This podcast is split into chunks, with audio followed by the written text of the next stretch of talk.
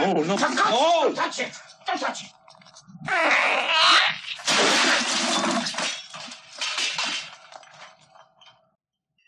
E aí, pessoal, aqui é o Mosca Mecânica e eu sou o Felipe, co-host do programa. E eu sou o Valote, um dos dois melhores podcasters do Música Mecânica.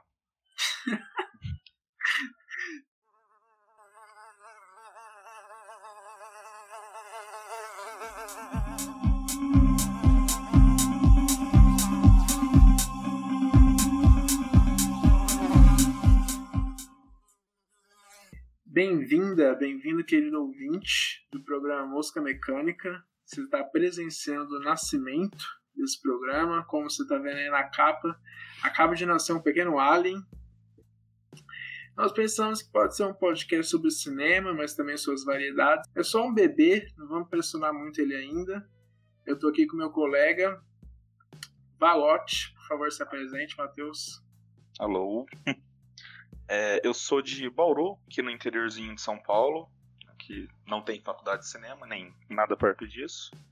Matheus, ele vem com a bagagem de um cara que assiste muito filme, por isso ele tá nesse programa. Ele mora em Bauru, mas eu moro em Goiás.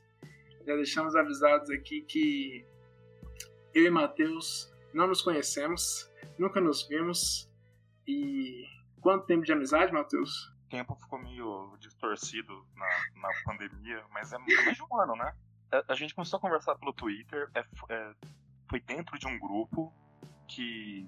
Ah, passa o Twitter num post lá, mas a Ah, gente, é começou a conversar, a gente começou a conversar pelo Twitter. É verdade. Sim, Então, eu e Matheus, eu acho que foi no início desse ano. A gente não conversava muito, a gente só tinha trocado uma ideia no Twitter, a gente tinha conversado um pouco no bate-papo do Facebook. Então, queridos ouvintes, um dia eu, triste por não ter nenhuma companhia para assistir filme, no, num período complicado de TCC, me expus na internet falando assim que precisava muito de alguém mesmo distante pra assistir filme comigo. E Matheus foi essa alma caridosa que, que disse que toparia. E depois disso, eu acho que a gente já começou a montar a ideia de. Sei lá, a gente pensou na maratona ou no clube primeiro? O clube veio, veio antes. É que é, você falou no Twitter que você queria uma curadoria pra assistir filme. Ah, é mesmo. Aí, aí você explicou melhor que não, eu queria só alguém pra, tipo, pra se obrigar a, a, a ver filme, né? É aí, aí a gente. Nem sei quem teve a ideia de criar uma. Ah, eu te recomendo, eu te obrigo a ver um filme, você obriga a ver um filme. Um que eu gosto, um que você gosta, um que eu gosto, um que você gosta. Aí, eventualmente, a gente. Eventualmente, no, no começo logo, a gente já, já colocou o Ivan no, no grupo também, né? E- Beijo. Ivan. Já vamos mandar um beijo pro menino Ivan. Aí a gente criou um sistema de, de rotação, né? Eu te mando um filme, você manda um filme pro Ivan, Ivan manda um filme pra mim. Cada um escolhe um filme em geral eh, entre um 5 ou 10, sei lá, acho que é 5, né? Sempre num tema na semana. Aí criou dois filmes obrigados por semana e aí a gente começou a ver muito filme junto. E se vocês perceberem, a gente gosta muito de ser obrigado a filme, é assim funciona essa amizade. é, não é à toa que Alien está na capa desse programa, porque quando eu e o Matheus começamos a conversar, ele já me soltou um. Você nunca viu Alien? Eu nunca tinha visto Alien mesmo, mas eu já paguei essa dívida. Ali- Aliás, isso é uma conversa que acontece bastante, né? Eu chego no Felipe, você nunca viu X filme? Exatamente, exatamente. Então é isso. Depois que a gente fez esse esquema no Facebook de trocar indicações toda semana, paralelamente eu e o Matheus começamos a fazer o quê? Uma curadoria, a palavra aparecendo aí de novo, de filmes pra gente assistir durante um período de tempo. A gente teve, eu acho que até agora, 10 semanas, não foi? 10 temas ou 11. Criar uma, uma maratona, assim, né? Porque do- dois filmes por semana não é suficiente, né? Então eu vamos com dois filmes por dia, né?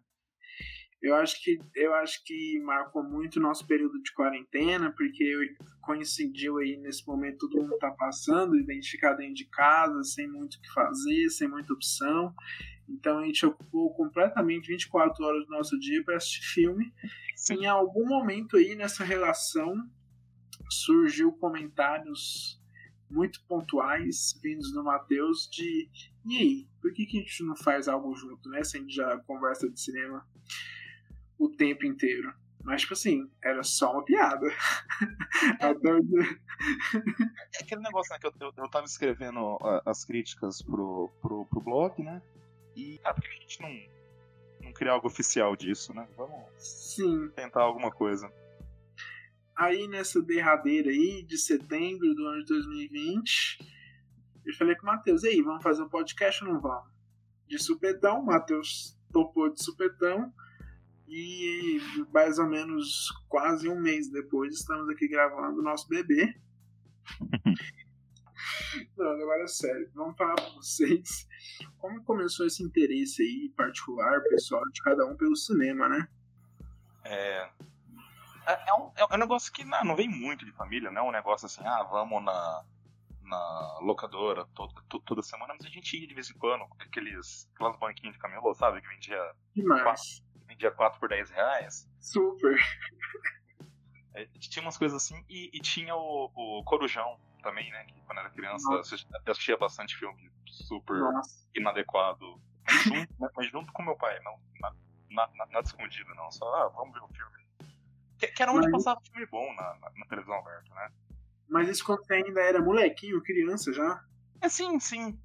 É, não 5 anos, né? Mas ah, tá. é, assim que comecei a, a pegar gosto, que, que, a internet ainda era bebê, né? Uhum. Era, era tudo mato ainda. né? Então é, era, era onde tinha disponível, né? Eu lembro do Corujão de, de ter realmente essa, essa percepção de filme adulto, de que era meio proibido. Eu me senti um pouco rebelde assistindo assistindo Corujão. E eu acho que também aí começou que eu, que eu via também filme antigo. Porque apesar do, do, do assim, do meu interesse pelo cinema de família, que, que nem você disse, eu, quando era criança, já ia pra locadora, assim, porque minha mãe sempre foi muito viciada em locadora, e quando a locadora começou a morrer, o que reinou aqui foi a banquinha mesmo, era quatro todo sábado, por 10 reais. Mas antes disso, quando eu não assisti muito filme, tipo, alugava filme assim, exclusivamente só para mim, infantil, eu ainda sempre tive muita liberdade para assistir filme na TV, que nem você disse. Quando chegava Corujão, eu não tinha meu pai para assistir, todo mundo tava dormindo. Mas eu me senti o maior rebelde do mundo. Era hora de ver os clássicos. Não era Corujão, mas no SBT de madrugada passava Fred na certa. Uma coisa que com certeza veio de família é que meu pai é uma criatura bem noturna, assim, bem de, de, de madrugada. E é onde eu vi todos os filmes, né? Veio, veio daí, de ficar acordado em madrugada, veio boa, boa parte da, da carreira. Vulgo melhor horário pra assistir filme. E o Matheus também, nossa. nessas nossas maratonas aí, foi filme de madrugada, até não queria mais. Tá todo mundo quieto, não tem, não tem painel de pressão apitando, não tem carro na rua. Ah, melhor, melhor horário. Quando você tá mais em paz pra captar tudo, é verdade. Sim, sim.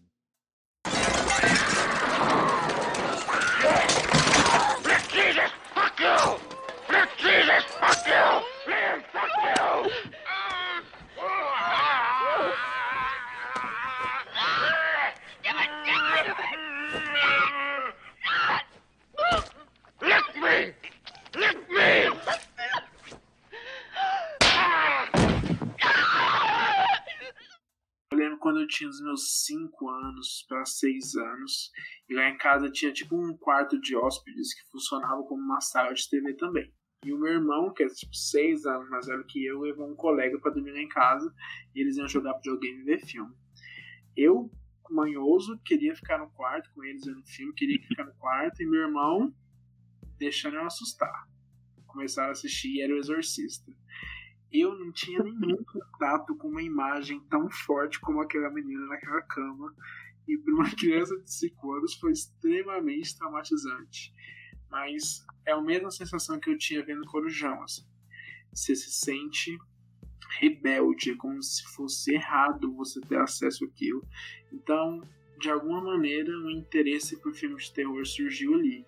Aquela imagem extremamente violenta contra o corpo daquela menina ficou na minha cabeça assim muito tempo. Quando começou aquelas piadinhas de daquele negócio de labirinto que quando você errava aparecia o rosto da menina do exorcista, lembra desse meme?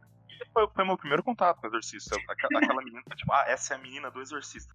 Por causa dessa, dessa trollagenzinha que eu comecei a parar de ter trauma. Isso aí já com meus 12, 13 anos. Quando começou a rolar isso, assim, eu comecei a ver muito mais o rosto dela. Quando eu revi Exorcista, provavelmente, eu devo ter alugado.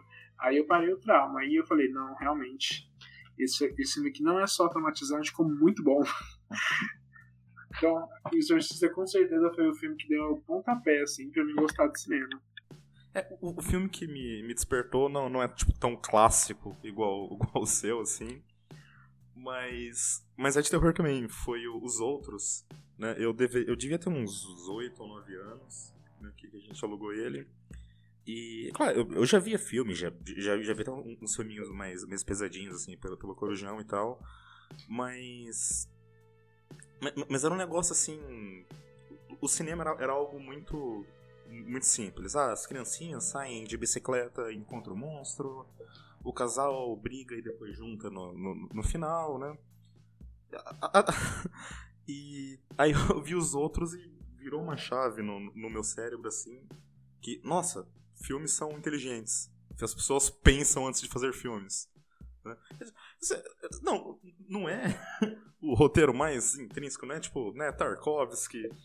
Mas assim, mas foi o filme que começou a fazer, tipo, eu, eu relevar, eu ver isso como arte, né?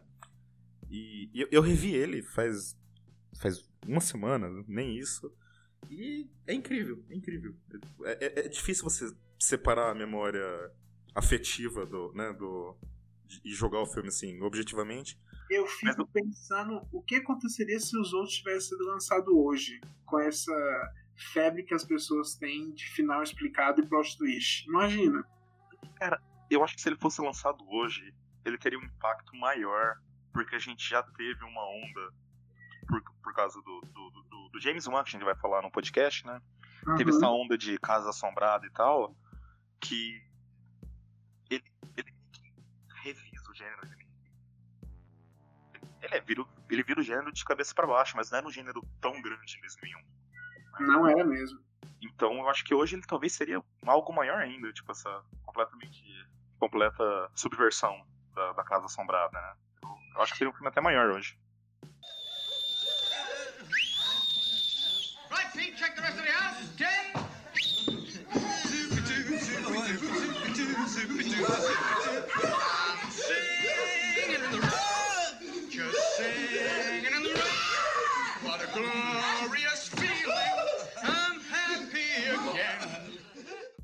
Fazendo essa nossa, essa nossa linha do tempo, de como esses nossos interesses foi surgindo, como você acha que o cinema te influenciou a escrever? Porque, já informando aqui aos ouvintes, o Matheus, além desse nosso bebê que está nascendo hoje, ele também tem um blog chamado Nobalde, por favor visitem, que ele escreve críticas sobre filmes também. Então, como é que você acha que, em que momento, em que momento que a outra chave, a chave do nossa, acho que quero falar sobre cinema rodou na sua cabeça?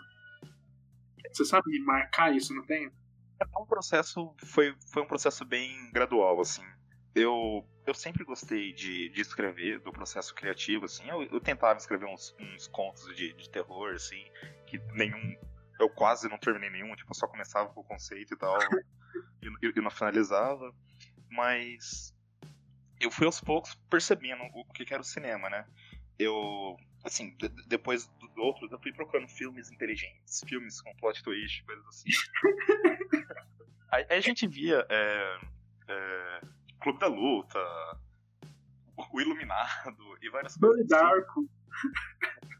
Tony Darko, eu, minha cabeça explodiu quando eu vi. Minha cabeça pré-adolescente não estava preparada para Tony Darko. Procurando esses filmes inteligentes, aspas, ou não aspas, é, aparecia o nome Laranja Mecânica bastante. E eu, eu, eu sempre vi, vi, filme com meu pai, assim, e falando com ele, ele falou que o filme foi lançado aqui no meio da, da ditadura militar, que ele era criança, né? O filme ele veio censurado, não em tema, não em cenas, mas em nudez. Vinha com umas tarjas pretas, assim, em cima das atrizes e dos atores, né? Só que era um negócio muito precário. Às vezes os atores começavam a andar e a tarja não conseguia acompanhar. Nossa. Né? E era uma censura completamente bizarra. É o que você espera de militar mesmo, né? E aí isso me despertou na hora o interesse para ver o filme, né? E foi vendo esse filme que eu comecei a entender, tipo, o que, que era cinema. A cena de um, um, um personagem lá que tenta se suicidar, pulando da, do, do, do, segundo andar, terceiro andar, sei lá. E o Kubrick sempre, ele joga a câmera pela, pela janela. E foi a segunda chavinha que virou na, na, na minha cabeça, foi isso. Eu vi, tipo, putz, tem, um, tem alguém fazendo esse filme. não, não, é uma história gravada, tipo, as pessoas pensam para fazer o filme. Tipo, a, alguém teve a ideia de jogar a câmera pela janela. E, e aí, aí, aí, já era. Aí eu tava ferrado. Aí eu pesquisei. E, e a culpa é de Laranja Mecânica, que, que hoje eu sei a data de, lançamento de todos os filmes, nome de trocentos diretor e, e roteirista foi o filme que me criou o, o, esse costume de pesquisar tudo, contexto, produção, todas essas coisas pela Laranja Mecânica que eu isso. Laranja Mecânica teve esse, esse trabalho na minha vida também, porque eu acho que foi na mesma época que a sua, que é essa época em que você começa a ter acesso a lugares na internet um pouco mais assim, uma melhor filtragem. Aí você começa a ouvir sobre esses filmes que por algum motivo parecem ser importantes, porque todo mundo repete o nome deles. Aí eu, eu lembro de, antes de ver a Laranja Mecânica, eu tinha medo de, de não gostar, de, de não entender. De falar assim, putz, parece que é um filme tão. Assim, eu com 11 anos de idade pensando, nossa, esse filme é inacessível. Eu acho que eu não tenho nem idade para consumir, né? Mas, nossa, depois que eu vi, assim, eu acho que eu também entendi que nem é que tem gente fazendo o filme, mas parece que o filme pode ter personalidade, parece que é quase como uma força viva mesmo. Eu acho que a cena do do, do estupro acho que ficou na minha cabeça por muitos meses. Hey, everyone. Everybody. Everyone. Raise your glasses to Charlie. What did I do? You didn't do anything. We just want to toast our new friend. You see things, and you understand. You're a wallflower. What is it? What's wrong? I didn't think anyone noticed me. Well, we didn't think there was anyone cool left to meet. So, come on, everyone. Charlie. To Charlie. Eu acho que quando eu comecei, quando eu tava adolescente assim e começou aquele turbilhão de de caminhos que você precisa tomar e aquele negócio de decidir um curso ou não, se faz curso ou não, eu ainda pensava muito em jornalismo, porque por causa desse dessa paixão que eu tinha por, por cultura pop, tipo, de série, a, a, a música, a cinema, eu também cheguei a escrever um site, tive um site com meu amigo, Ícaro, escrevemos por dois anos, então meio que eu tinha noção, assim, um pouco que eu talvez gostaria de fazer jornalismo, mas eu acho que quando eu estava entrando no ensino médio foi quando eu tive a, acesso a filmes um pouco mais como é que posso dizer? Facada. é, quando você começa a perceber que filme também é reconhecimento, que você pode ter ligações muito fortes com eles. Foi quando eu assisti, por exemplo, Vantagem de Ser Invisível, que eu. Que, tipo assim. Pode ser o clichê de qualquer adolescente. Se você viveu o ano de 2012, você compartilhe algum post de vantagem de ser visível no Tumblr, se você, se você tinha Tumblr. É, e As Vantagens de Ser Invisível, ele é um filme muito bom nesse quesito de ele é extremamente relacionável. Assim, eu não tenho nada a ver com nenhum personagem ali do filme, mas quando eu assisti, eu falei, nossa, isso, isso é tão eu, cara. Isso é tão eu. E, e, eu acho que a maior força, é, tipo, ele é, um, ele é um marco do cinema adolescente, sim. Eu não sei como ele vai envelhecer. Faz tempo que eu não vejo ele. Eu também né? tenho essa preocupação. Porque mas... eu sempre assisto ele, mas eu não tenho noção de como ele tá nos olhos do pessoal de hoje. É, mas eu, eu, acho que ele é um marco do, do ano, um marco da época, assim. Uhum. Ah, é, longe, é longe de ser um dos meus filmes preferidos, mas eu respeito demais o valor que ele tem. Assim, o público ele, ele atinge muito o público-alvo dele, assim. Foi realmente um, um reset no cinema adolescente para mim, porque eu acho que ele, ele particularmente para mim, mostrou que dava para se colocar no, no cinema também. É aí que eu entendi, por exemplo, a personalidade do Kubrick em Laranja Mecânica, que, que cinema também é muito pessoal, que talvez uh, o, o, caminho que eu devesse tomar nem é do jornalismo, né? Porque eu não tinha nem essa noção de escrever crítica quando eu comecei a fazer depois. Né? Meu negócio, tipo assim, era pensar em noticiar. Mas depois que eu entendi que dava para se colocar no filme, como eu percebi em Vantagem Sem Invisível, por exemplo, que é um filme de 2011, acreditei, 2011, 2012. Eu tinha quantos anos 2011? 12, 13 anos. Aí eu decidi fazer cinema. Agora eu estou aí formado em cinema e audiovisual na faculdade da UEG aqui em Goiânia.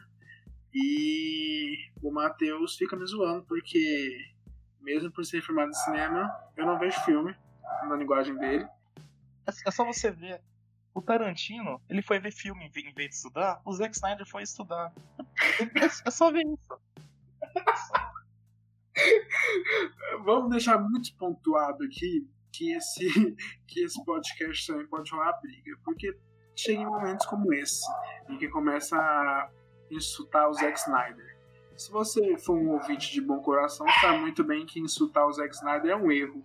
Na verdade, chega até a ser desvio de caráter um, um anjo que ensinou ao cinema o poder de um, de um slow motion. Ele é um ótimo diretor de, de clipe. Filme não é muita dele, mas clipe. Vamos deixar marcado aqui que o David Fincher, como foi lembrado por você esses dias, também fez faculdade de cinema. E aí? Inclusive, ele estudou junto com o Michael Bay, né? E aí? Não, mas vamos focar no David Fincher. Eu, eu adoro que eu usei o, o, Michael Bay como referência negativa, como se eu não adorasse ele, né?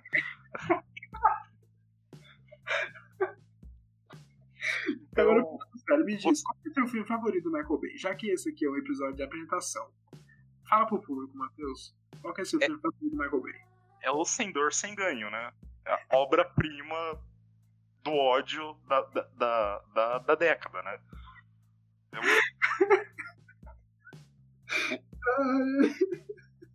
É, é, um, é, um, cineasta, é um diretor que odeia a, a, humanidade.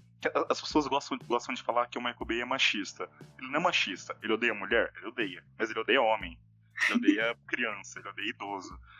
Ele, ele odeia todo mundo. E ele passou, assim, os anos 2000 inteiro focado em odiar o público dele. E falou: não, eu odeio todo mundo tá assistindo os meus filmes. Aí chegou 2010, não, eu vou odiar meus personagens agora. Eu vou dar um filminho bom pro, pro meu público. E veio Sem Dor, Sem Ganho, que é uma obra-prima incontestável. Um filmaço. Apesar de eu dizer, sim, que pode rolar briga, eu vou ser obrigado a concordar com o Matheus que Sem Dor, Sem Ganho é um filmão. Um filmão, assim, de encher a boca. The Rock nunca esteve tão bem. O The Rock de Velozes Furiosos, esse The Rock manso aí, não chega nem perto do The Rock de Sem Dor, Sem Não, não. Cara, aquele filme, o, Mar o Mark Wahlberg tá, tá atuando bem. o Mark Wahlberg trabalhou com Scorsese e não tá atuando bem lá. Querido ouvinte, esse é um podcast sobre cinema que pelo menos um, pelo menos 50% dos apresentadores adoram Michael Bay. Então, se você quiser pular fora, a, a hora é agora. Por favor, não, segura na minha mão. comunidade, comunidade LGBT, que é mais, todo mundo, Brasil, mundo. Metade adora o Zack Snyder, então se você quiser pular fora também. falando em Michael Bay e Zack Snyder, eu acho bom a gente falar o pessoal que a gente anda gostando agora, né? Já que a gente falou um pouco aí da nossa história.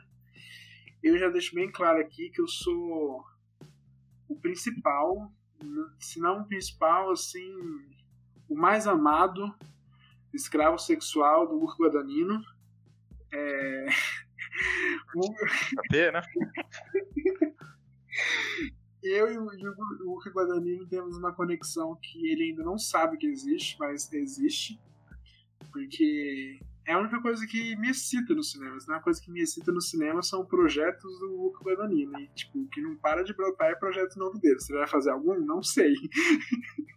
Mas ele tá aí com um monte aí. O Hugo Guadagnino, pra quem não sabe, é o cara que fez aí o Me Chame Pelo Seu Nome, remake de Suspiria. O que, que você acha dele, Matheus? Esses dois filmes que marcam a minha história com ele. O primeiro filme que eu vi foi o Me Chame Pelo Seu Nome. Falei, uou, eu tenho que seguir esse cara até os confins da, da, da Terra. Ah. Ele fez, sus- ele fez Suspiria. É, não, pode sozinho, então pode sozinho. Ah, não. Temos aqui uma pessoa que não defende o Suspiro de 2018, queridos ouvintes. O que eu acho um crime também, desvio de caráter. Eu acho que o, que o último ato de Suspiria é um negócio genial, incrível, só que demora tipo duas horas pra chegar nele. Beleza, continuamos, comercial, comercial. Então tá, Matheus, então fala aí. Qual o seu diretor queridinho? Ou diretora, né? Difícil de escolher um cara só, mas assim, se, tem um cara, nesse ano principalmente, que eu me aprofundei muito, é o De Palma. Ah, é.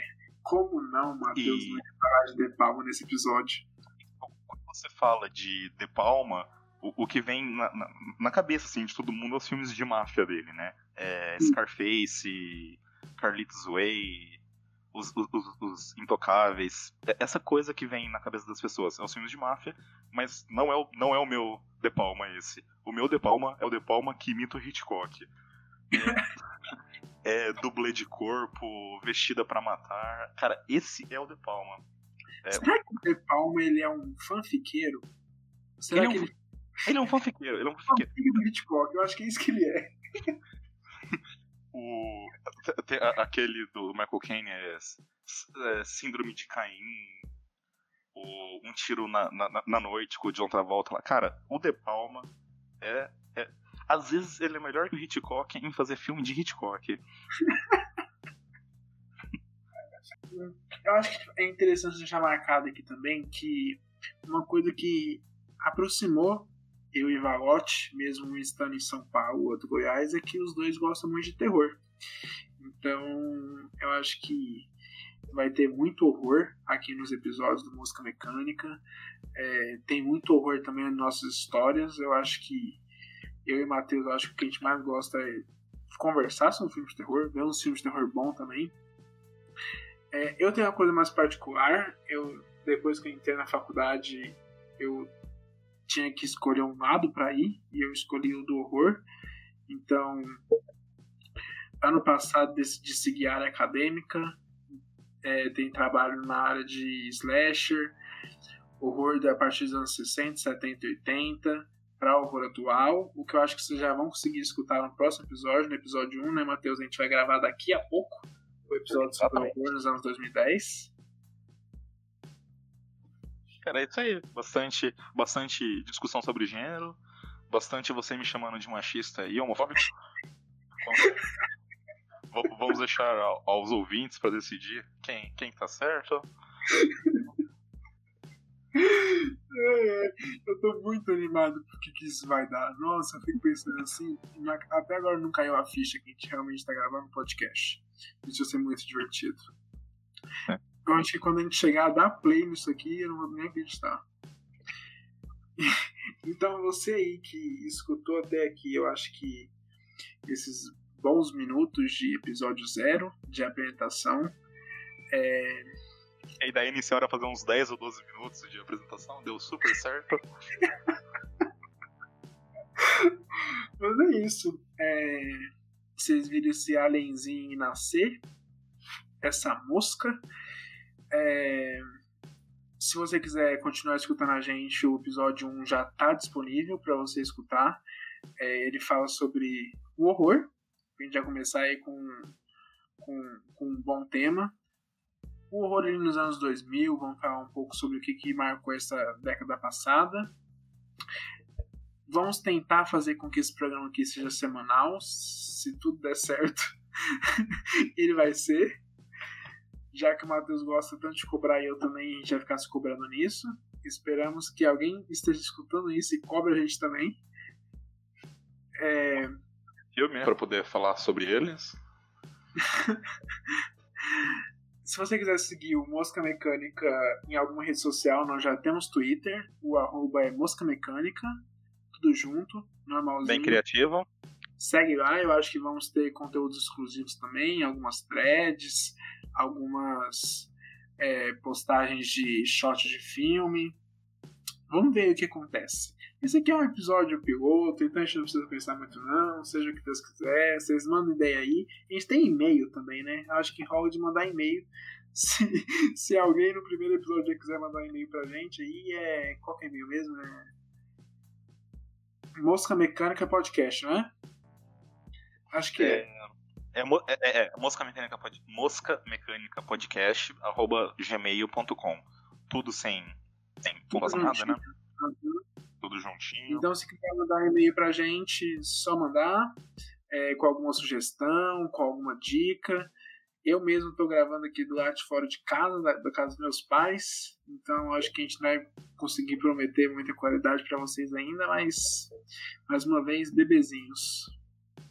Obrigado por escutar, quem tiver escutado aí até o final e até mais. Só esperar aí que o play é automático no próximo episódio.